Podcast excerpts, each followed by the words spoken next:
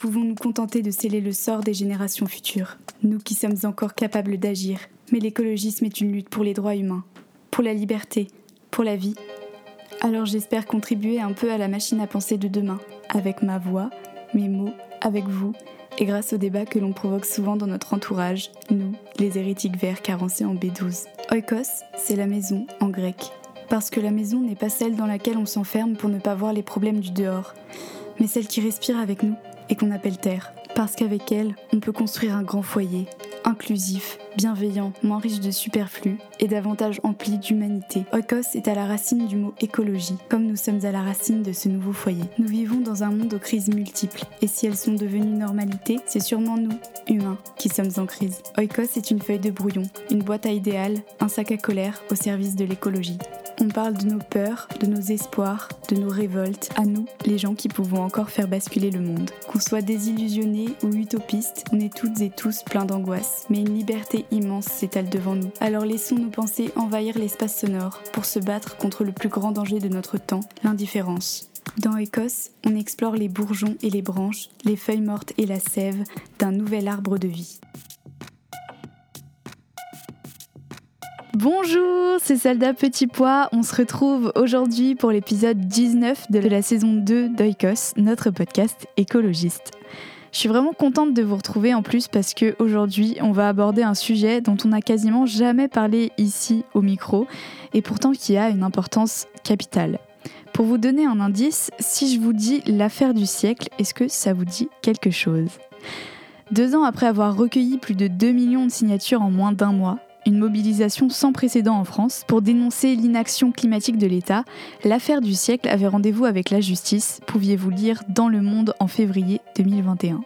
Les quatre ONG à l'origine de la pétition, Notre Affaire à tous, Greenpeace, Oxfam et la Fondation pour la Nature et l'Homme, avaient déposé en mars 2019 un recours devant le tribunal administratif de Paris pour carence fautive de l'État.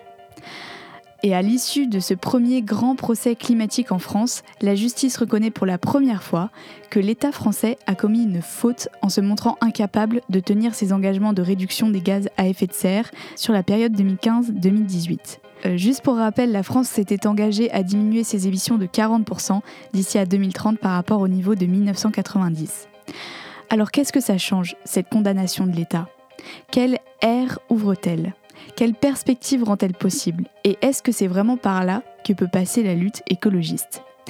Eh bien, c'est autant de questions que j'ai eu la chance de pouvoir poser à Justine Ripoll, qui travaille pour l'association Notre Affaire à tous, et qui, vous l'aurez compris, nous éclairera sur le rôle du droit dans tous nos combats.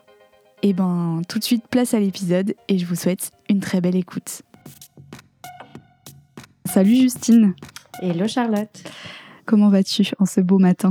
Écoute, euh, très bien. Euh, plein, de, plein de beaux projets en ce moment, donc un peu fatiguée, mais écoute, euh, c'est excitant aussi. Cool. Alors, première question, pas trop compliquée. Est-ce que tu pourrais te présenter aux personnes qui nous écoutent et qui ne te connaissent pas?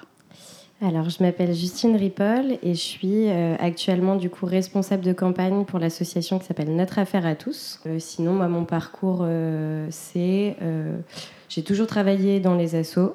Euh, au départ, mes études, euh, j'ai fait une licence d'histoire en fait en Angleterre, euh, en me focalisant sur la période moderne et, et, pas forcément une zone géographique, mais c'était vraiment ce qui se passe à l'heure actuelle et finalement comment aussi l'histoire peut nous donner aussi des clés de compréhension sur pourquoi est-ce que le monde fonctionne comme ça, est-ce que les choses ont toujours été comme ça, etc. Et après, j'ai fait deux ans de master en droit de l'homme et action humanitaire à Sciences Po.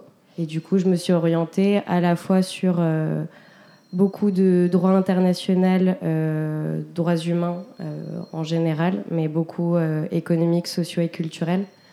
Donc pas juste les droits politiques et civiques, c'est-à-dire la liberté d'expression, etc., mais toutes ces questions de, de droit en emploi digne, de droit à l'éducation, à la santé, etc.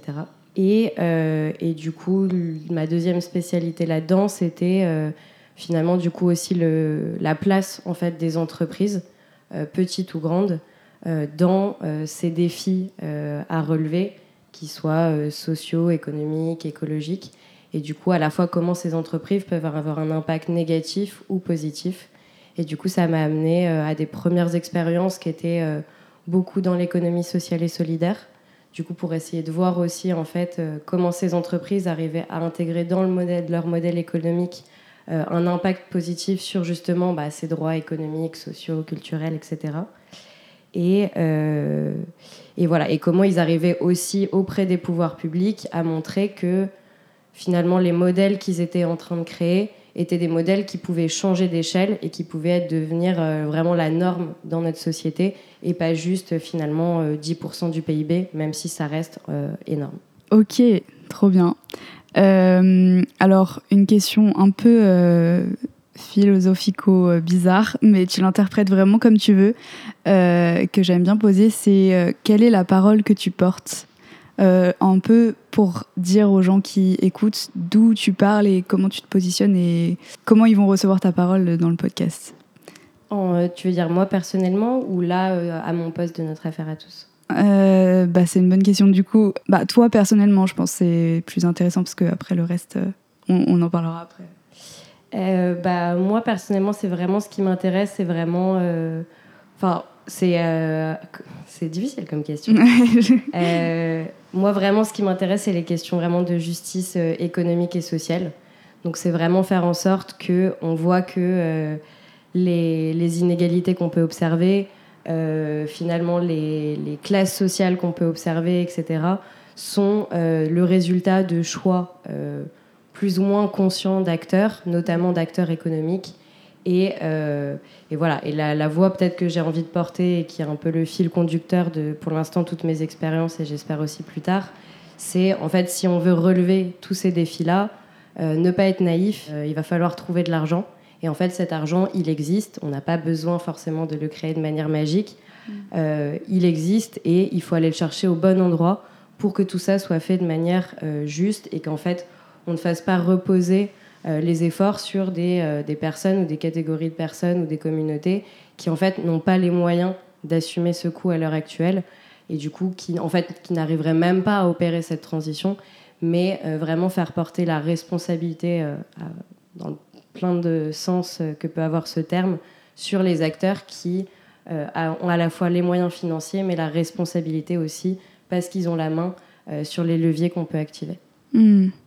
Bah franchement, tu t'en es pas trop mal sorti de cette question insupportable. Bien parce qu'elle déstabilise à chaque fois. euh, et du coup, euh, peut-être un peu plus évident et facile, euh, quoique. Comment, pour toi, tu définirais ça comment l'écologisme? Parce que toi, c'est quoi ta définition de cette notion-là? Bah moi, ce qui est intéressant, c'est qu'en plus, je suis pas forcément arrivée euh, du coup dans le mouvement climat par la question environnementale. C'est vraiment par des sujets économiques, sociaux. Euh, donc du coup, pour moi, en fait, c'est vraiment euh, c'est une vision de l'avenir. C'est mm. en tout cas à l'heure actuelle, c'est vraiment comme ça que que je l'ai perçu et que je l'ai compris ces dernières années. C'est vraiment une, une vision euh, englobante de l'avenir où on arrive à finalement donner une voix aux, aux personnes qu'on n'entend pas. Donc ça peut être les personnes qui sont les plus défavorisées, les plus marginalisées dans, une, société, mais en fait ça peut être aussi la nature, euh, que ce soit ou le vivant en fait en général. Donc à la fois ce, côté-là de dire en fait on va rendre visible aussi euh, voilà des, des choses qu'on n'arrive pas en tout cas à intégrer en tout cas dans notre vision du monde. Et, euh, et pourquoi c'est une vision du monde aussi, c'est la capacité à agir sur plein de choses systémiques en même temps, avec des socles évidents, c'est-à-dire un rapport différent à l'environnement, à la nature, parce qu'en fait on voit les choses de manière euh, très distincte, comme si on vivait euh, dans quelque chose qui n'a pas d'impact sur euh, notre manière de, enfin, notre santé, notre manière de travailler, notre manière d'être heureux, notre manière de créer des relations avec les gens. mais du coup, voilà, à la fois un rapport peut-être très personnel à, au monde et en même temps quelque chose qui peut très bien être cohérent avec des enjeux systémiques. Et, ouais, et pour moi, c'est vraiment c'est vraiment une manière d'effectivement de réussir à penser un peu tous ces liens-là et à dessiner une société euh, où on est sur un temps, par exemple, plus long. Mmh. C'est-à-dire que le, ce temps plus long, il peut être évocateur euh, beaucoup de euh, la nature, c'est-à-dire le cliché de, en fait, quand je prends le temps, je vais aller mmh. marcher dans la forêt, etc. Donc je me reconnecte à la nature. Mais en fait, prendre le temps aussi, ça peut vouloir dire avoir des semaines de travail qui sont moins longues parce qu'on a mieux réparti le travail, ou qu'on a rémunéré une partie du travail qui n'est pas visible, comme le travail des, des, parents qui s'occupent de leurs enfants à la maison, ou des gens qui font du bénévolat, ou qui donnent du temps pour, je sais pas, leur quartier, pour l'embellir, etc. Donc en fait, ouais, pour moi, c'est et c'est aussi du coup forcément quelque chose qui est en construction, cette vision du monde. Et encore une fois, on voit aussi que c'est un, narratif et un imaginaire qui a un peu du mal à percer. Mais mm. pour moi, c'est vraiment ça. C'est créer un espèce d'équilibre entre euh, des enjeux euh, de société qui peuvent être perçus comme très personnels et des enjeux systémiques. Et tout ça en lien avec effectivement un rapport très différent euh, au vivant, donc à la nature et aux autres. Super intéressant ce truc, j'aime trop, c'est une vision de l'avenir, c'est trop beau. Et du coup, juste par curiosité, toi, comme tu dis que c'était pas arrivé par là directement par la question environnementale, est-ce que c'était quand même quelque chose dont tu avais conscience ou tu as l'impression d'avoir eu un moment de prise de conscience de tout ça, justement, quand tu es arrivé à travailler là-dedans, etc. Est-ce que ça t'a, je sais pas, un petit électrochoc ou alors c'était quand même en arrière-plan parce qu'on est d'une génération où c'est quand même assez présent? Euh, j'en avais, euh, j'en avais entendu parler, euh, je pense comme tout le monde, c'est-à-dire qu'il y avait ça, on en parlait quand même, à la fois les, personnalités politiques, les médias en parlaient, etc. dans mes cours d'histoire, comme c'était aussi la période moderne, plus on se rapprochait aussi vraiment du, temps actuel, et plus en fait c'était un élément historique, cette, cette construction de ça, cette pensée de l'écologie, de l'écologie politique euh, et, du mouvement climat à travers le monde. Donc c'était, dans mon radar, c'était dans mon champ de vision. Euh, j'avais l'impression euh, de comprendre qu'il y avait un problème, mais je voyais pas du tout l'ampleur des ramifications et comment ça pouvait aussi en fait être intrinsèquement lié à des sujets qui à ce moment-là m'intéressaient. Et c'est vraiment progressivement, je dirais, dans mes expériences pro auprès d'associations d'économie sociale et solidaire ou de bénévolat que en fait les gens faisaient aussi de plus en plus ce lien. Alors pas forcément de manière euh, euh, super naturelle en disant bah, voilà on va intégrer cette composante. Parfois c'était aussi un constat d'échec de dire bah, là en fait on est en train d'aider euh, des producteurs dans des coopératives en Afrique de l'Ouest, mais dans, en fait dans nos projets et dans la manière dont on travaille avec eux, euh, ni l'un ni l'autre, on a réussi à intégrer complètement la question de l'écologie. Pourtant, on voit que ça a un impact sur la fertilité des sols, sur euh, la, qualité des produits, donc aussi les marchés euh, vers lesquels ils vont pouvoir les vendre. Et donc, en fait, je voyais que progressivement, il y avait quand même un lien qui était soit bien fait, soit mal fait, soit pas du tout fait, mais qu'en tout cas, les gens en fait cherchaient à faire ce lien. Et progressivement, du coup, j'ai aussi compris en fait pourquoi pourquoi ce lien était nécessaire. Et, euh, mais je dirais que c'est vraiment. Euh, c'est pas tombé d'un coup, euh, c'est vraiment parce que les gens le faisaient de plus en plus et que j'avais cette curiosité d'aller me renseigner et comprendre si c'était pertinent ou pas d'avoir voilà ce credo montant fin du monde fin du mois etc qui montait est-ce que je le trouvais pertinent? Et donc, du coup, là, ça, ça demande forcément un effort et une curiosité euh, d'aller se renseigner, d'aller chercher, parce qu'en fait, il y a tellement de liens qui ne nous arriveront pas dans la, bouche euh, tout cru, mmh. que même en écoutant un super podcast, on résumera jamais tous ces liens.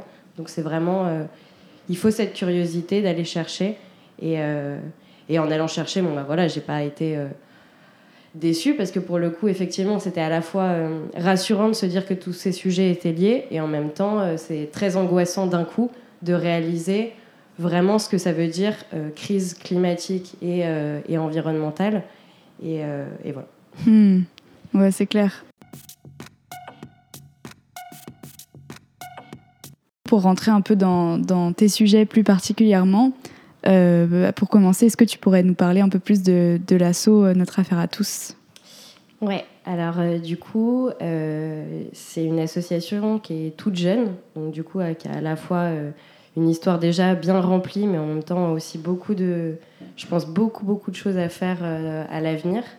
Du coup, c'est une asso au départ qui a été créée par un petit groupe essentiellement de femmes qui avaient l'intuition que que ce qui avait été fait aux Pays-Bas euh, avec l'affaire euh, Urgenda, où en fait, euh, pareil, des associations ont porté plainte contre l'État pour une action climatique, était quelque chose qui était absolument nécessaire et vraiment porteur de changement. Et donc du coup, elles se sont dit, bah, pourquoi est-ce qu'en fait on ne ferait pas ça en France? Euh, et, j'insiste sur le côté, euh, c'était des femmes et c'était un petit groupe, parce qu'en fait, cette idée, euh, elle peut paraître complètement acquise maintenant, mais au départ, quand elles se sont lancées à aller poser la question à des juristes, à aller poser la question à des associations, le retour général, c'était aussi, en fait, ça ne marchera jamais, vous êtes un peu folle, et finalement, est-ce qu'on va vouloir aussi, en fait, s'embarquer là-dedans? Pas forcément. Donc du coup, ça a été un, beaucoup un travail aussi de, convaincre les gens que cet outil du droit, il y avait euh, quelque chose de porteur. Et donc du coup, elles ont créé l'association, euh, donc en même temps un peu que, que, les accords de Paris.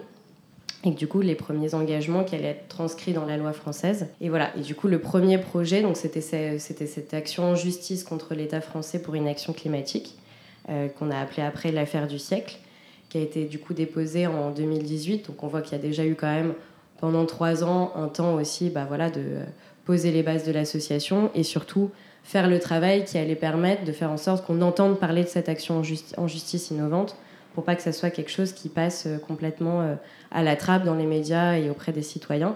Et donc du coup, il y a eu la construction bah, à la fois euh, voilà, de la coalition du collectif L'affaire du siècle, avec du coup les associations Oxfam, Greenpeace et la Fondation pour la nature et l'homme qui du coup ont dit euh, Banco, nous, euh, en fait, euh, on vous suit et on y croit.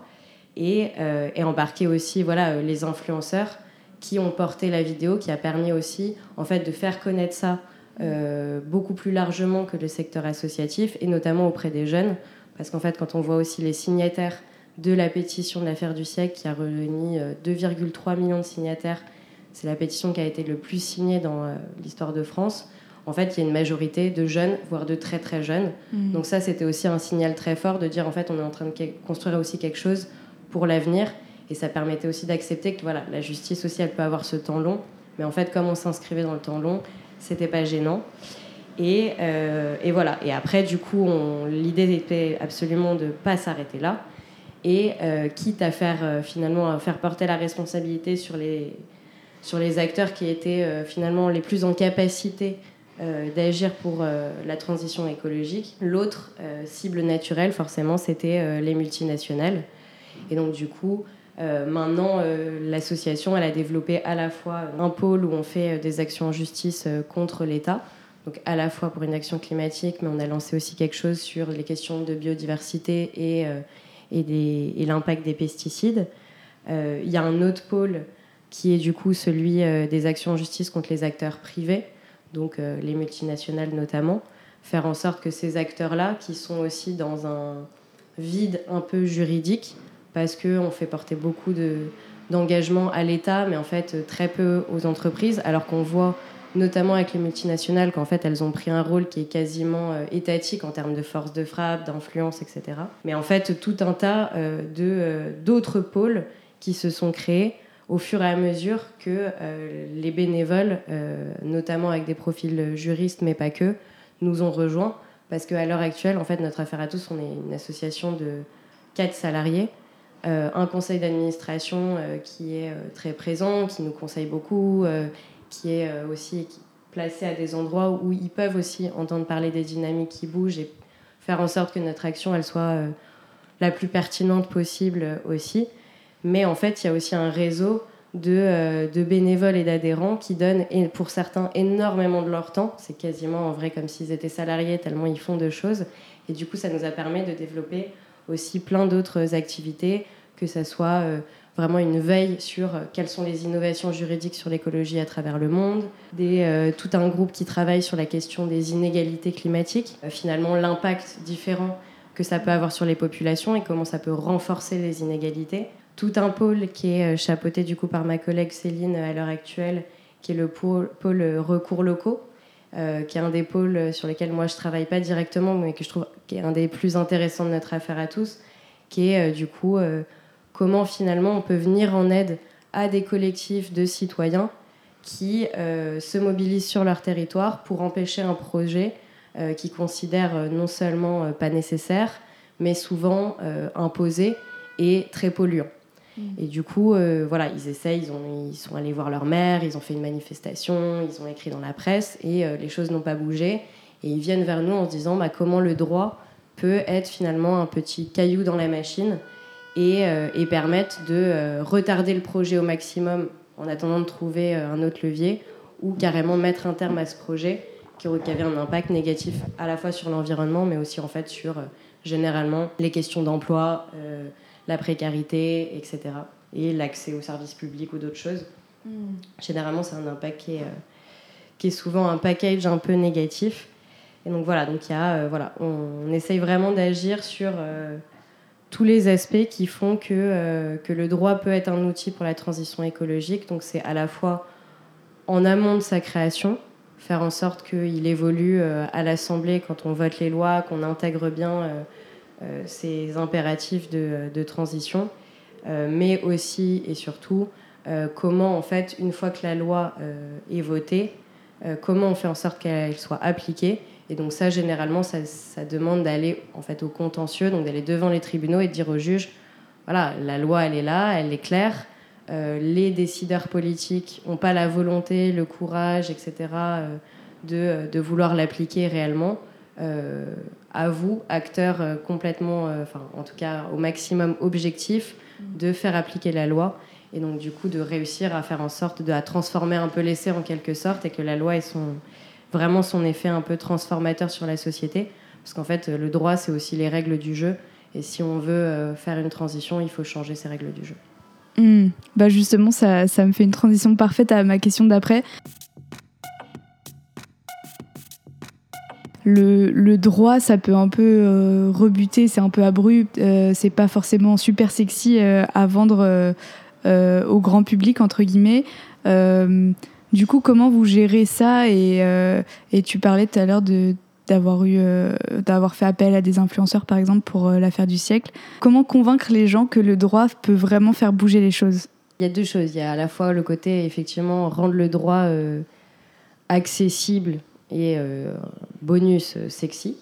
Mm. Mais, euh, et la question de l'impact. Il y a la question effectivement de le rendre accessible. Je pense que c'est. c'est il y a deux éléments un peu de réponse. Il y a à la fois le fait qu'il faut réussir à, à, le vulgariser et à montrer effectivement son intérêt. Et ça, du coup, c'est vraiment ce qui est au cœur de, de mon poste chez Notre Affaire à tous, parce que moi, du coup, j'ai pas du tout une je fais du droit international, mais on sait que c'est du droit qui n'est pas contraignant, euh, que ça répond pas du tout aux mêmes règles. J'ai jamais fait de pratique euh, de droit international. Donc je suis pas juriste euh, du tout, ou en tout cas pas du tout au sens classique. Et, et du coup, c'est un, un, vrai atout, parce que souvent, ça me permet de voir les actions en justice voilà, qu'écrivent nos juristes, salariés ou bénévoles, et de réussir à voilà, me, taper la tête contre les murs pour essayer de comprendre mais qu'est-ce qu'ils ont essayé de faire? Généralement, découvrir que c'est un peu fou, un peu magique et un peu euh, finalement si simple presque, mm. euh, de se dire mais en fait c'était écrit là dans la loi, il suffisait que quelqu'un le trouve. Et, euh, et, de réussir voilà, à le, le, vulgariser pour les médias, pour les citoyens, etc., pour nos partenaires qui parfois ne maîtrisent pas les questions juridiques. Donc il y a vraiment un effort déjà de, vulgarisation. Et pour moi, c'est super important parce que euh, parce qu'en fait, euh, c'est aussi une question démocratique. C'est que le droit, euh, c'est un peu actuellement aussi parfois la chasse gardée des puissants ou de ceux qui arrivent à le maîtriser. Et, et si ces gens-là se servent de cet outil, c'est bien qu'il est puissant et qu'il a un impact. Et le fait qu'il soit la chasse gardée d'un petit nombre, euh, c'est très dérangeant parce qu'en fait, le droit, il appartient à tout le monde et il devrait être accessible à tout le monde. Donc du coup, il y a une question aussi démocratique de permettre à des gens qui euh, n'ont pas euh, les connaissances ou l'accès à, ce droit-là ou les moyens d'avoir un avocat, de vraiment leur donner les clés de compréhension et de faire en sorte que le droit soit une arme pour eux aussi, en fait. Hmm. Et donc du coup, ouais, pour répondre sur le côté impact, bah, en fait, s'il y a autant de gens qui s'en servent, c'est que, que ça a un impact. Euh, souvent, en fait, c'est un impact négatif, d'où aussi la perception de se dire, mais en fait, euh, ça prend trop de temps, euh, c'est trop dur d'avoir des décisions ambitieuses. Et en fait, bah, c'est aussi ce qu'ont prouvé à la fois notre affaire à tous, mais aussi d'autres associations qui se saisissent de, de l'outil du droit, on n'est pas les seuls, et d'autres associations qui ne travaillent pas avec cet outil-là et cette stratégie commencent à l'intégrer dans leurs activités, parce qu'en fait, on voit que euh, sur des questions, par exemple, de projets locaux, euh, ça peut être super efficace et super efficace rapidement, euh, de mettre justement ce petit caillou dans la machine et d'empêcher un projet. Mais à une échelle nationale, ça peut aussi, en fait, même s'il y a un temps long qui est incompressible dans la justice, les impacts après peuvent être assez rapides, notamment parce qu'en fait, la société en parle, euh, les juges, c'est des êtres humains, donc en fait, euh, ils entendent parler de ces questions-là, ils sont eux-mêmes parfois euh, sous pression, concernés par ces questions, ils ont probablement aussi des enfants qui sont à faire du lobbying aussi à la maison, et donc en fait, même les juges, ils ont aussi envie de, se prendre au jeu et de dire, bah, en fait, comment on fait de du droit un outil qui peut-être à l'heure actuelle n'a pas l'impact escompté, comment on en fait justement cet outil qui aura un impact euh, énorme demain. Donc euh, j'ai envie de dire c'est c'est aussi un cercle vertueux, c'est-à-dire que mm. plus on arrive aussi à en parler, à faire en sorte que des acteurs qui n'avaient pas accès à, cet outil s'en saisissent et du coup démontrent euh, des nouveaux impacts, créent des nouvelles victoires, plus en fait aussi les juges vont se prendre au jeu, vont donner de l'impact et en fait, cercle vertueux à la fin en fait euh, ça va devenir un outil incontournable encore une fois parce que on, va pas pouvoir de toute façon euh, faire tout ce qu'on veut faire euh, et relever tous les défis qu'on veut relever si on n'arrive pas à faire évoluer un peu le droit ou en tout cas à le rendre souvent parfois plus contraignant. C'est-à-dire que vraiment le droit et la justice puissent être une manière de dire à des acteurs politiques ou des décideurs économiques, là en fait vous n'avez pas le choix. Mm. Euh, c'est ça ou la pénalité financière, c'est ça ou la prison, j'en sais rien. Mm. Mais en tout cas, euh, les engagements que vous prenez, ils sont contraignants et vous n'avez plus le choix d'agir. Ouais.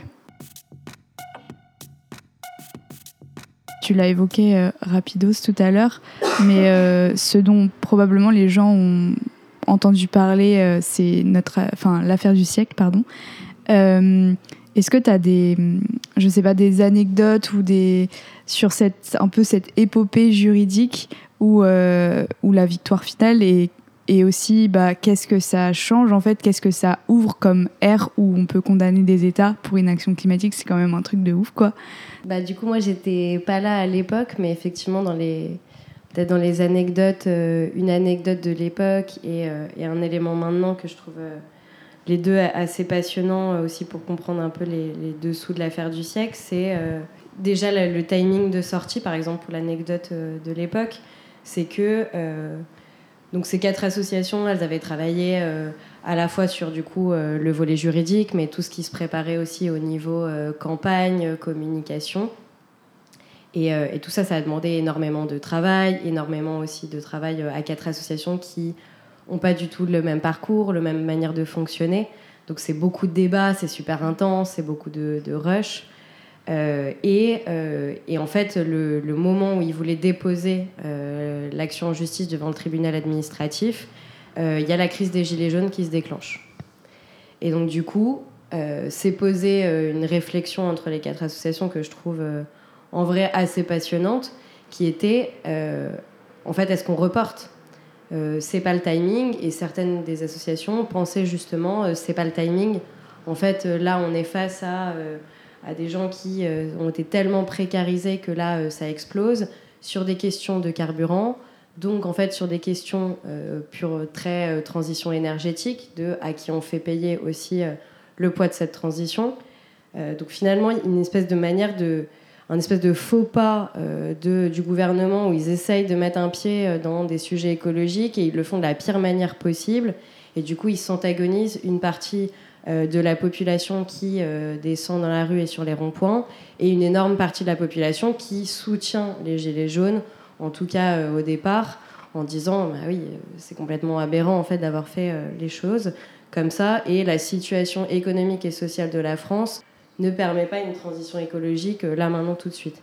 Et donc du coup ça c'était un peu finalement la perception aussi euh, que avaient certaines des organisations et d'autres au contraire qui disaient mais non en fait au contraire c'est maintenant qu'il faut la sortir euh, l'affaire du siècle parce que justement nous notre message il vient réussir à finalement désamorcer ce truc-là en disant les choses ont été mal faites justement parce que la responsabilité, elle doit porter sur l'État et elle doit porter sur tel, tel, tel secteur structurant et de telle manière, donc avec une intégration de la question de la justice sociale euh, dedans qui était beaucoup plus forte. Et donc finalement, ils l'ont quand même lancé dans cette période-là euh, de, euh, de manifestation et de mobilisation des Gilets jaunes. Et ça, je trouve que c'est assez intéressant parce que ça permet de montrer en fait comment, ouais, comment parfois en fait on peut avoir l'impression que que l'opinion publique va pas du tout réussir à comprendre ces liens-là, alors qu'en fait, euh, la preuve est que le timing était, euh, était favorable, à la fois parce que euh, parce qu'il y avait eu cette crise des gilets jaunes, mais aussi parce que des missions de Nicolas Hulot, les marches pour le climat, etc. Tout ça montre qu'en fait les gens ils sont capables de faire les liens, et c'est pas parce qu'on met sur la table des gros gros problèmes socio-économiques que les gens sont pas capables de comprendre que la transition écologique il faut quand même l'amorcer aussi pour résoudre ces questions-là. Donc, euh, ouais, je trouvais ça assez, euh, assez passionnant et heureusement que ça s'est fait comme ça et qu'ils n'ont pas euh, décidé d'abandonner sur le coup. Et du coup, la question se pose aussi un peu de nouveau là maintenant. C'est les gens, comment on répond aussi aux gens qui nous disent bon, ok, l'État a été condamné, mais qu'est-ce que ça va faire concrètement? Et finalement, en fait, l'affaire du siècle, ça n'a pas eu d'impact. Et du coup, c'est toute notre réflexion là sur les suites de l'affaire du siècle sur comment en fait on va rendre cette décision euh, contraignante et donc faire en sorte qu'elle ait un réel impact. Et ça, du coup, généralement, en fait, ça passe par euh, la question d'une pénalité financière pour euh, l'État. voilà, le côté bâton, si la carotte n'a pas marché. Et une pénalité financière qui soit donc déjà assez importante, mais en fait qui aille au bon endroit. Euh, et, récemment, les juges, euh, sur cette question des pénalités financières, donc qu'on appelle une astreinte, euh, ils ont été assez innovants déjà, notamment avec la question de la pollution de l'air, où récemment l'État français a été condamné parce qu'il n'avait pas respecté les mesures de, de, limitation et de réduction de la pollution de l'air. à un montant qui était assez impressionnant, parce que je crois que c'était plusieurs millions, je crois que c'était 10 millions ou quelque chose comme ça. Et euh, déjà que le juge se prononce sur un montant aussi énorme, euh, c'était euh, déjà une jolie innovation. Mais on voit qu'il peut y avoir une limite à ça, c'est que cet argent, il sort de certaines caisses de l'État et il re-rentre dans d'autres. Et donc du coup, parfois, il suffit de l'année prochaine, dans un projet de loi finance, modifier une petite ligne budgétaire et finalement que cet argent-là, euh, gagner avec euh, beaucoup d'efforts, euh, beaucoup d'énergie, beaucoup de mobilisation souvent de citoyens, en fait, elle passe à la trappe et elle n'a pas l'impact escompté.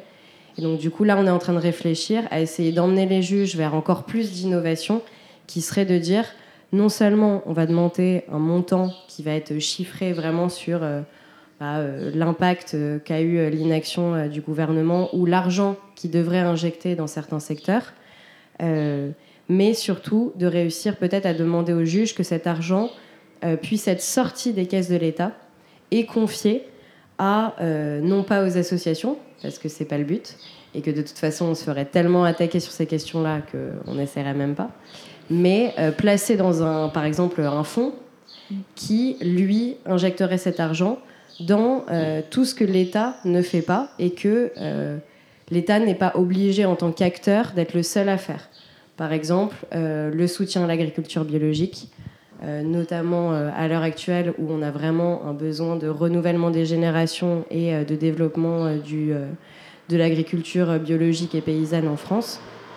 Ça peut être aussi de la rénovation thermique du bâtiment, qui a une forte composance de justice sociale et où en fait cette mesure-là, elle fait presque, elle fait presque consensus. En fait, personne ne va dire que c'est pas une mesure qui clairement va profiter à tout le monde.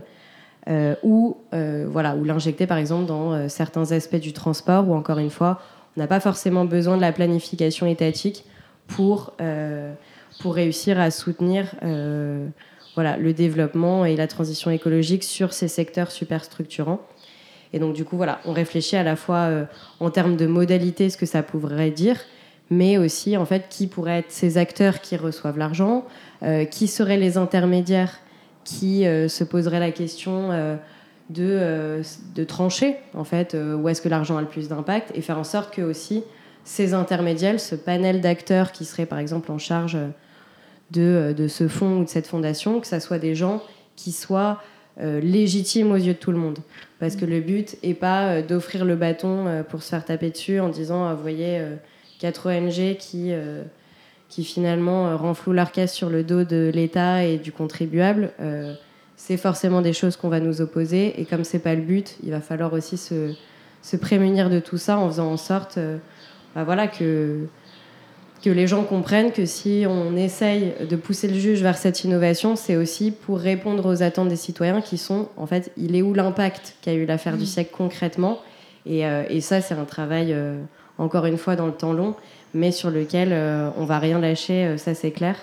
Euh, et, je pense que les juges sont prêts, sont prêts encore à innover, sont prêts encore à nous suivre là-dessus. Donc encore une belle tranche là d'affaires du siècle qui s'ouvre, j'imagine. Yes.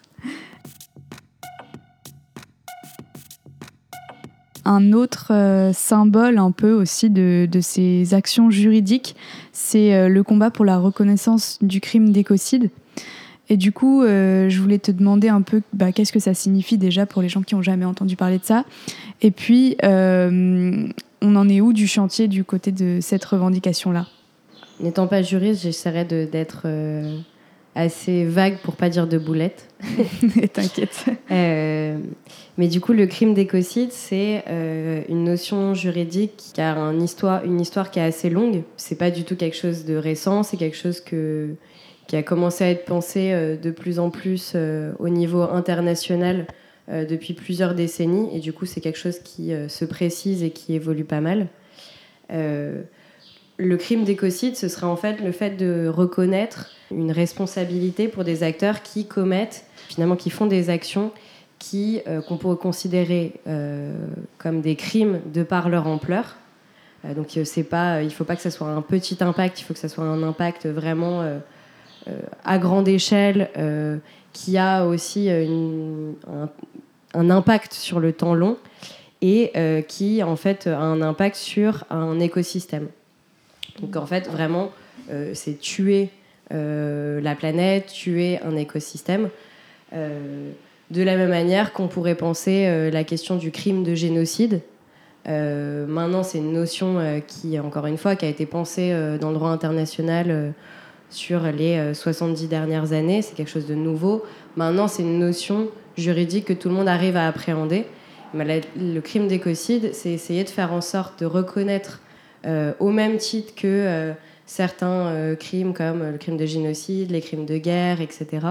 Reconnaître que en fait, quand on a un impact négatif sur un écosystème de manière massive, en fait, c'est considéré comme un crime contre l'humanité aussi, encore une fois, parce qu'on voit qu'il y a des liens et aussi parce que, en fait, euh, c'est l'endroit où les gens vivent, c'est euh, les ressources dont ils dépendent. Un exemple euh, que je trouve très parlant, parce qu'en fait, il est encore une fois la limite entre le droit international qu'on connaît déjà et, celui vers lequel on essaie de pousser avec la reconnaissance du crime d'écocide, c'est par exemple la question de l'agent orange au Vietnam pendant la guerre du Vietnam où il y a eu euh, du coup euh, l'armée américaine et euh, avec le soutien et toute l'expertise et le savoir-faire d'industriels de l'agrochimie, qui sont encore à l'heure actuelle les industriels qui nous vendent les pesticides d'ailleurs.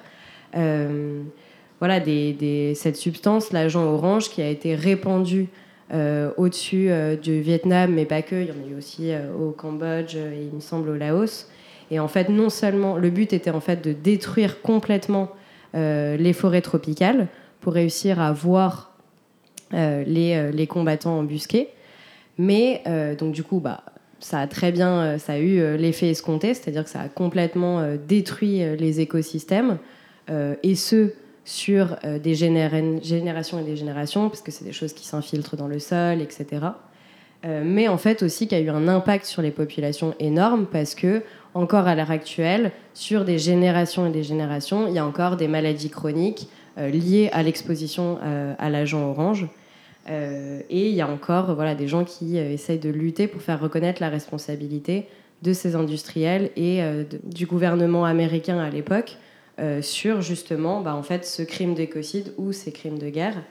Et on voit que en fait, si la notion d'écocide existait dans le droit international, en fait, ce serait beaucoup plus simple pour quelqu'un comme euh, Trantonia, qui est euh, une femme qui porte un combat depuis des années justement contre euh, ces industriels, si, si au niveau international, dans la Cour pénale internationale, au même titre que les crimes de guerre, le crime de génocide, etc., en fait, cette question de l'écocide existait et faisait partie du mandat de la Cour pénale internationale, on voit que déjà l'accès à la justice pour les victimes et le fait que ça ne se répète plus euh, serait déjà beaucoup plus, euh, beaucoup plus important. Donc ça, c'est au niveau, voilà, au niveau un peu de l'historique, mais euh, après, il faut réussir à en donner une définition au niveau international et au niveau national qui réussissent à couvrir toutes les formes de réalité que ça peut prendre. Parce que là, on prend l'exemple de l'agent orange, mais en fait, il y a plein d'autres exemples d'écocide d'une certaine manière, l'inaction climatique est aussi un crime d'écocide. En fait, il peut y avoir des réalités derrière l'écocide qui sont très différentes, qui ont une échelle euh, mondiale ou euh, au contraire euh, plus locale. Donc voilà, donc réussir à en donner une définition à la fois qui permette d'englober toutes les réalités que on aurait envie de couvrir avec cette notion, mais aussi une, définition qui soit acceptable par les États, parce qu'en fait, si tous les États mettent un veto et disent moi parce qu'il y a cette phrase ça me va pas, en fait, ça sera jamais appliqué, ce sera pas intéressant. Donc euh, c'est le travail qu'ont fait tout un collectif d'experts internationaux venus de partout dans le monde. Et ils ont donné leur définition, enfin vraiment l'aboutissement de leur travail, qui était une définition internationale de l'écocide l'année dernière. Alors j'ai plus le phrasé en tête et encore moins en anglais, mais du coup j'invite les gens à aller regarder parce que du coup la définition qu'on a, qui a émergé, elle est assez équilibrée parce qu'elle est justement assez large pour couvrir plein de choses et assez ambitieuse pour être précise et que les gens ne s'engouffrent pas aussi dans des failles. Et donc ça, c'est au niveau international où euh, voilà, il y a quelque chose d'assez excitant, d'assez ambitieux et d'assez euh, concret qui est en train de se passer, avec beaucoup d'États notamment qui demandent la reconnaissance du crime d'écocide et en se basant sur cette définition. Euh, et on voit à l'inverse, à l'échelle nationale, où le gouvernement d'Emmanuel Macron et la composition actuelle de l'Assemblée et du Sénat, ou au contraire au niveau national, euh, sont allés vraiment dans l'autre sens. C'est-à-dire que, et c'est là qu'on voit qu'en fait parfois, soit une mauvaise compréhension par nos dirigeants, soit une volonté politique très claire de saboter quelque chose, peut être vraiment impactant, et ce pour longtemps. C'est que à l'heure actuelle, au niveau international, on a une définition ambitieuse qui est en train de se créer. Et au niveau français, on a inscrit dans la loi climat une définition, enfin le terme d'écocide. Alors une définition pas du crime d'écocide parce qu'ils ont considéré qu'en fait on pouvait avoir un délit d'écocide. Donc déjà, on est sur une très très mauvaise compréhension de, de, même la définition internationale et la manière dont ça a été pensé.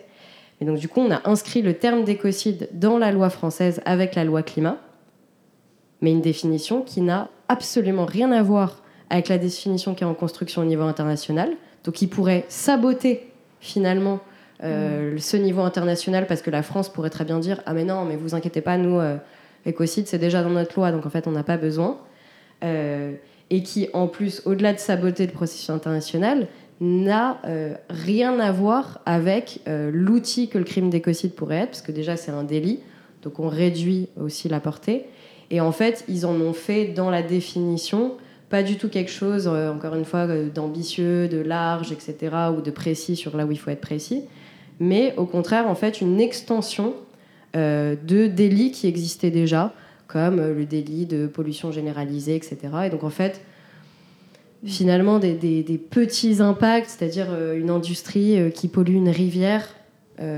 ça ça peut pas être un écocide. En fait, il peut pas y avoir de petits écocides, en tout cas dans la définition euh, internationale ou historique qui émerge.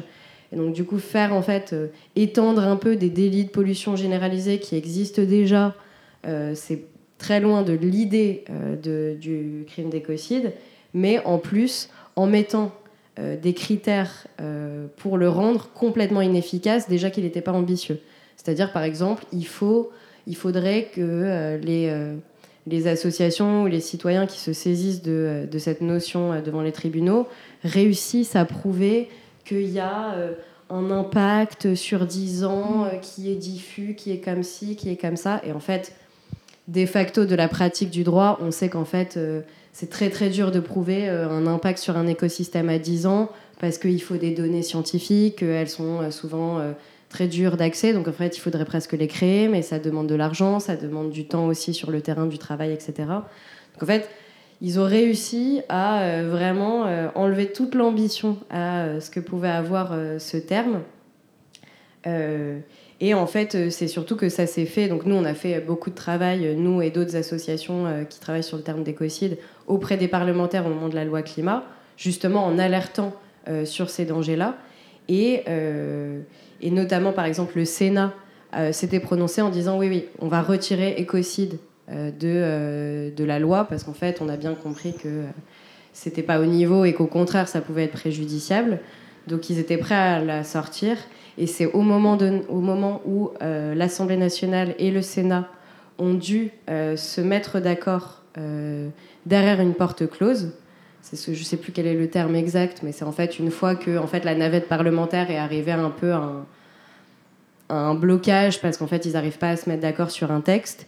Euh, y a, euh, ils réunissent un petit groupe de représentants des deux chambres, euh, porte close. Donc là, c'est plus des débats publics auxquels on peut avoir accès sur, sur Internet, etc. Ça se fait vraiment, c'est de la négociation. On met ses représentants autour de la table et sur chaque article, chaque amendement, on négocie sur ce que l'Assemblée nationale est prête à lâcher, le Sénat est prêt à lâcher, et en fait finalement aussi les partis politiques qui sont représentés dans cette petite composition qu'est-ce qu'ils sont prêts à lâcher. Et en fait, on ne sait pas qui a décidé, mais euh, le terme d'écocide qui avait été retiré du texte a été réintroduit avec euh, toutes les limites dont on a parlé. Ok, bah c'est hyper intéressant aussi d'avoir un peu le, dessous des cartes, quoi. Justement, en parlant de Sénat d'Assemblée nationale, donc on voit bien que c'est un enjeu pour vous d'avoir des députés, des sénateurs qui soient euh, à la hauteur des enjeux. Donc, euh, c'est quoi un peu votre ambition pour ces législatives qui arrivent et comment vous travaillez par rapport à ça? Ouais, déjà, c'est effectivement euh, les législatives, c'est vraiment essentiel dans notre démocratie, hein, pas juste pour le travail des associations, parce que c'est un, réel contre-pouvoir et qu'on l'a vu avec la dernière mandature où les députés de la majorité étaient tellement majoritaires à l'Assemblée nationale qu'en fait, ils faisaient passer ou ils bloquaient ce qu'ils voulaient. Mm. Donc en fait, euh, ils avaient vraiment retiré ce rôle de contre-pouvoir de l'Assemblée. Et du coup, on voit que sur des sujets écologie, mais pas que, hein, euh, il faut demander au mouvement féministe, au mouvement euh, des services publics, etc., toutes, toutes les, les dingueries qu'ils ont réussi à faire passer, parce qu'ils étaient aussi tellement nombreux que c'était une chambre d'enregistrement presque à certains niveaux. Et donc du coup, c'était pas intéressant aussi pour les autres parlementaires d'être tout le temps dans une opposition et de ne pas réussir à construire aussi des choses positives sur les enjeux qui les, qui les préoccupaient. Donc c'est vraiment essentiel ouais, que, les, que les gens aillent voter et surtout les jeunes, parce qu'en fait c'est principalement euh, les jeunes euh, qui ne... Enfin en tout cas les jeunes représentent un énorme bastion de personnes qui votent au présidentiel mais qui ne votent plus aux législatives, alors qu'on voit que les jeunes c'est ceux qui votent aussi le plus pour des avancées euh, sur euh, les terrains écologiques, mais aussi sociaux, etc. Parce que aussi c'est leur avenir. Donc vraiment, j'invite un maximum de personnes à, aller voter. à aller voter parce que c'est important qu'on ait de nouveau un contre-pouvoir à l'Assemblée ou au contraire vraiment un, pouvoir si on a une majorité de députés qui sont favorables à nos sujets.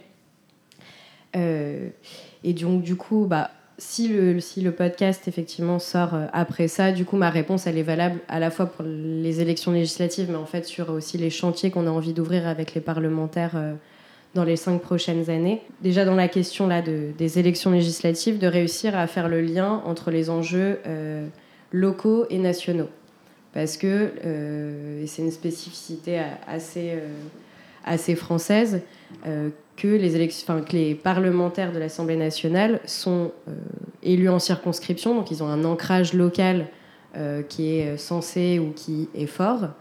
Euh, et en même temps, quand ils sont à l'Assemblée nationale, ils ne représentent plus leur circonscription, mais ils représentent tous les Français et l'intérêt général de tous les Français, et pas juste de la 15e circonscription de la Drôme. Donc on trouvait ça intéressant de par aussi en fait tout le travail qu'on fait au niveau local, donc avec ces recours locaux, l'accompagnement de, de, citoyens et de collectifs, de réussir à faire le lien entre les enjeux locaux et les enjeux nationaux, notamment parce que parfois certains projets locaux concrètement euh, peuvent euh, mettre en danger euh, la transition climatique si on continue à mettre de l'argent et à les développer, mais aussi parce que c'était une question effectivement de, voilà, de, démocratie pour les citoyens sur le territoire, de pouvoir dire non à un projet qui impacte négativement leur environnement au sens très large, leurs conditions de travail, là où l'argent a été mis et pas mis, et, généralement aussi leur environnement et donc souvent leur santé parce que c'est souvent une question de, pollution et d'accès à la santé. Donc euh, le gros, gros morceau qu'on va faire, c'est voilà, justement euh, tout ce travail euh, d'outiller les collectifs qu'on accompagne pour permettre aux citoyens d'aller interpeller les candidats aux législatives sur ces enjeux-là, en réussissant à montrer comment finalement ils sont des exemples très concrets d'enjeux beaucoup plus larges. On fait aussi beaucoup de travail en partenariat parce que du coup cette question-là de voilà du national local euh, c'est aussi euh, beaucoup de choses qui sont portées par d'autres acteurs donc du coup notamment on travaille beaucoup avec euh, le pacte pour la transition qui du coup regroupe aussi pas mal d'acteurs associatifs là qui vont se mobiliser pour les législatives et le deuxième volet c'est le volet du coup des chantiers du coup plus nationaux au-delà de cet exemple et qui sont peut-être les sujets qu'on a envie de porter euh, pour, euh, avec les députés pour les prochaines, euh, les prochaines étapes. Et du coup, ça, y a un peu, on retrouve un peu nos gros blocs. Donc, toujours effectivement se poser la question de dès qu'il y aura une opportunité, réussir à sortir ce terme d'écocide, ou en tout cas, soit le sortir, soit l'améliorer, ou en tout cas réussir à faire en sorte qu'il ne pénalise pas le processus international. la question d'inscrire plus fortement dans la Constitution euh, le climat, euh, la protection de la biodiversité, etc. Et faire comprendre qu'en fait, ça ne veut pas dire que l'écologie va primer sur les droits euh, des citoyens en général ou des entreprises, mais qu'au contraire, on va trouver un équilibre beaucoup plus juste entre ces différents droits et entre ces différentes libertés. Et c'est un projet qui avait été avorté faute de compromis, mais aussi faute de manipulation et de jeux politiques entre les députés de la majorité et de la droite, euh, donc qui avait été abandonné euh, à la dernière mandature, mais euh, où on a encore beaucoup de parlementaires qui disent non, non, mais il faut relancer le sujet, surtout si la composition de l'Assemblée change. Donc ça, c'est les sujets qu'on se garde un peu dans un coin de la tête en fonction des opportunités. Mais les gros blocs, ça va être effectivement, il va y avoir un gros bloc sur la question de la régulation des multinationales donc notamment avec des sujets euh, européens, euh, où il y a euh, toute une directive justement pour faire en sorte que les multinationales qui ont des activités en Europe, donc en fait quasiment toutes les multinationales, intègrent beaucoup plus dans leur modèle économique l'impact que leurs activités peuvent avoir sur l'environnement et les droits humains, et faire en sorte que ça soit pas juste une petite intégration greenwashing, mais vraiment quelque chose qui change le modèle économique de ces entreprises. Donc ça, c'est un sujet qu'on va essayer au maximum de, ouais, de, porter euh, pour, euh, pour les législatives parce qu'il y a des choses à faire au niveau national et que c'est un enjeu européen qui va monter. Il y a un autre gros sujet qui nous tient à cœur qui est euh, le sujet de, la réglementation autour des pesticides. Parce qu'en fait, on voit que. on parle beaucoup de la crise climatique, mais on parle encore très peu de l'effondrement de la biodiversité, qui est une autre crise qui est très très lié à la crise climatique, mais pas complètement euh, similaire, et qui peut-être finalement, si on regarde un peu les signaux, est peut-être encore plus inquiétante que la crise climatique, parce qu'elle nous permettrait aussi normalement euh, d'atténuer euh, la crise climatique, et que là on voit, on est vraiment face à un effondrement massif et très très rapide, et une fois que les espèces elles ont disparu, que les écosystèmes se sont effondrés, en fait, c'est pas récupérable, et on peut pas replanter Mm. des arbres quand on a détruit une forêt avec un écosystème euh, euh, très très long. Et dans cette question de la biodiversité, un des leviers sur lesquels on peut agir euh, très concrètement, c'est cette question des pesticides. En fait, les pesticides sont un facteur massif de l'effondrement de la biodiversité. et a des impacts sur la sécurité alimentaire, sur la santé des agriculteurs, mais aussi en fait des consommateurs. Et on s'est rendu compte que une des énormes failles, c'était le fait que l'institut public qui évalue et autorise les pesticides n'avait pas du tout intégré euh, les alertes des scientifiques. Et donc cette question de la biodiversité dans son euh, processus d'évaluation et qu'en fait il suffirait de changer ce processus d'évaluation et donc d'autorisation pour qu'en fait la majorité des pesticides et en tout cas les plus destructeurs et ceux où c'est sûr la science euh, le dit des tonnes d'experts scientifiques même l'ANSES, donc cet institut public, euh, lui-même l'a dit, euh, on n'est pas au niveau, il faut absolument réformer euh, nos procédures. en fait, il suffirait de réformer cette procédure avec des choses qui sont déjà fléchées, y compris par notre affaire à tous dans l'action en justice qu'on a portée sur cette question-là au tribunal administratif contre l'État.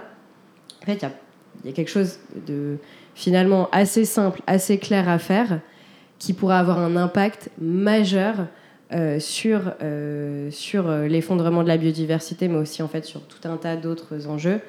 Et on voit qu'à l'heure actuelle, la position du gouvernement, donc Emmanuel Macron et son ministre de l'Agriculture, les deux très fortement, leur positionnement, il est au contraire de ne pas aller de tout dans cette, dans cette direction de réduction des pesticides alors qu'ils s'y sont engagés, mais au contraire de réintroduire des pesticides qui euh, ont euh, très mauvaise euh, pub et pour des très bonnes raisons, comme le glyphosate, ou au contraire, là, on a la possibilité de ne pas réautoriser le glyphosate en Europe.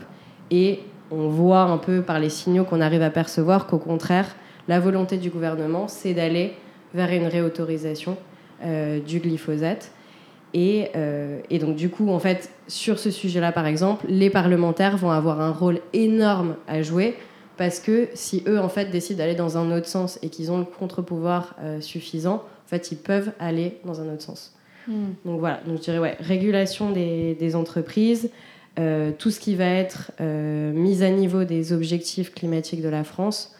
Donc voilà, réussir à faire en sorte que si les engagements actuels sont pas au niveau, comme on arrive à les rehausser, et ça encore une fois, ça va de toute façon passer par l'Assemblée nationale et, euh, le Sénat, donc il faut vraiment que euh, il faut vraiment que la composition soit beaucoup plus au niveau et qu'on arrive à faire de ces cinq prochaines années euh, bah, des choses vraiment ambitieuses parce que, parce que là c'est vraiment urgent, urgent, urgent. ouais, c'est clair.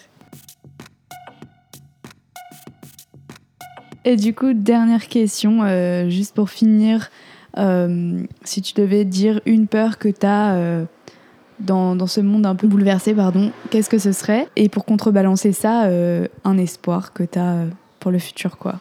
Bah, du coup, en plus, comme tu poses des questions sur le côté peur et espoir, je me vois pas répondre qu'avec une réponse qui est aussi très personnelle.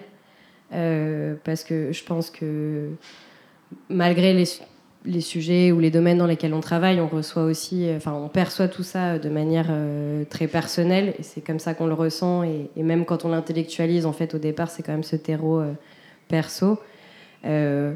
moi, ce qui me fait vraiment le plus peur, c'est l'indifférence des gens.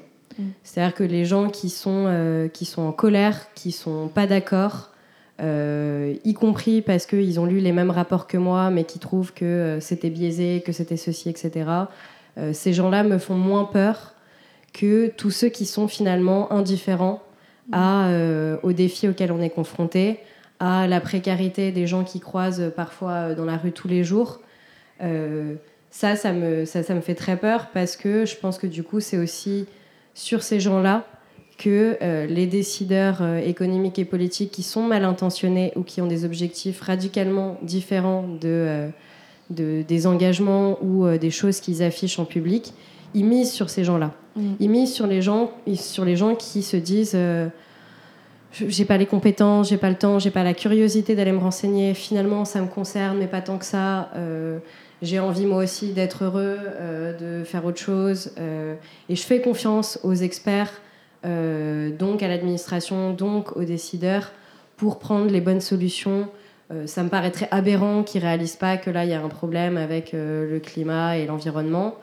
Alors qu'en fait, si, si, ces gens-là ne comprennent pas l'ampleur pour des raisons qui peuvent être, qui peuvent être de l'ordre de ces gens-là sont peut-être malhonnêtes, mais il y a aussi plein d'autres raisons qui font que c'est parfois difficile en tant qu'être humain de percevoir aussi ces, ces défis-là et de réussir aussi à s'extraire parfois euh, des milieux euh, socio-économiques, des discours des gens autour de nous.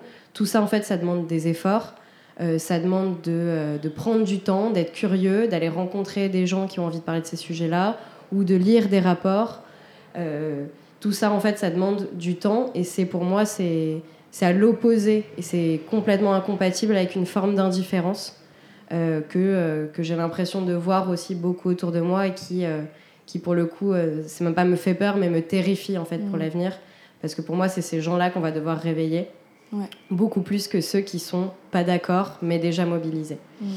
Euh, et en termes d'espoir, encore une fois, c'est une question aussi de, de, de ressenti très personnel. Euh, l'espoir, c'est que, comme je disais, pour moi, l'écologie, c'est une question aussi de construction du monde de demain. Et euh, l'espoir vraiment euh, que euh, m'apporte le, le, mouvement climat, mais aussi les liens qu'on est en train de créer avec d'autres mouvements sociaux. Parce que, voilà, ce qu'on disait, en fait, le mouvement climat, il est en PLS, mais on peut aller parler aux féministes, au mouvement de lutte contre les violences policières, aux services publics, et j'en passe, et des meilleurs. là, il y a un constat qu'il faut qu'on arrive, tous ces mouvements, à travailler ensemble, à faire les liens beaucoup plus clairement pour le grand public sur euh, pourquoi nos causes sont liées, etc. Et que ce soit pas juste quelque chose qui soit très clair dans notre tête, mais pas très clair pour euh, le grand public. Et, euh, et finalement, en fait, c'est à la fois ces liens-là, ils me donnent beaucoup, beaucoup d'espoir. Mais en fait, si l'écologie est aussi une construction du monde de demain, en fait, la manière dont on est en train de faire les choses, les gens au quotidien que je rencontre dans ces écosystèmes-là, me font énormément de bien parce que j'arrive dans ce petit microcosme à apercevoir aussi, euh, peut-être par un tout petit trou de serrure, mais finalement le monde de demain. Et en fait, c'est un monde où, euh, où les gens sont aussi beaucoup plus bienveillants, où on arrive à mettre la main à la pâte tous ensemble pour faire des choses super concrètes dont on est super fier. Euh, c'est des finalement c'est des milieux qui sont aussi beaucoup moins austères qu'ils n'y paraissent de l'extérieur où on peut se dire oh là euh, amiche, euh, toujours à râler, euh, déprimé, etc. en fait, au contraire, c'est des gens qui, qui aiment faire la fête, qui ont besoin de faire la fête parce que c'est aussi le fuel de l'engagement. Et en fait, c'est un univers qui, au contraire, est beaucoup plus positif, bienveillant et qui fait aussi parfois du bien pour quelqu'un d'engagé, mais en fait, pour n'importe quel jeune aussi. voilà, d'avoir cet écosystème bienveillant et aussi très positif et sur lequel en fait on arrive concrètement à mettre la main à la pâte et à faire des choses assez folles ensemble. Merci beaucoup pour euh, toutes ces précisions, explications, euh, réflexions.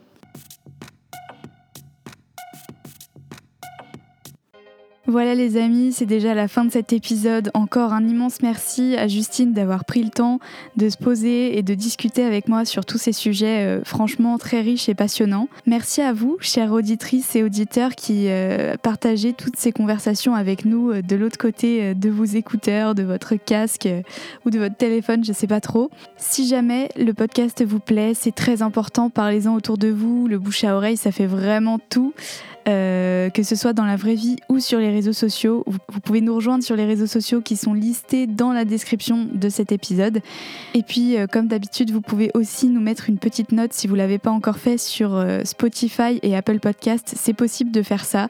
Donc, si vous nous écoutez sur ces plateformes, eh ben, je vous en prie, n'hésitez pas à nous noter. Et on se retrouve dans deux semaines pour un nouvel épisode.